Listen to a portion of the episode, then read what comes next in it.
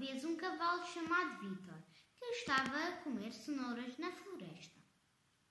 Quando o cavalo terminou de comer as cenouras, viu um rato encostado a uma árvore.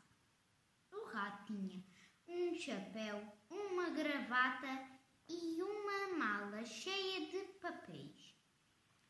O cavalo disse ao rato: Rato, és tão pequenino, mas por acaso não viste o anel de uma camponesa? E o rato respondeu: Mas podes-me dizer como é o anel?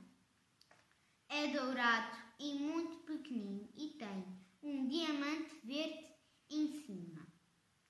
O rato e o cavalo olharam um para o outro e o rato disse: Sim, eu vi o anel junto à laranjeira, ao pé da linda casa da camponesa. Cavalo agarrou no rato e com um jeitinho e foram procurar o anel.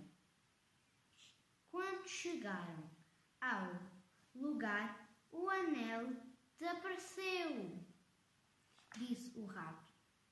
Será que a camponesa achou o seu anel? Reticência.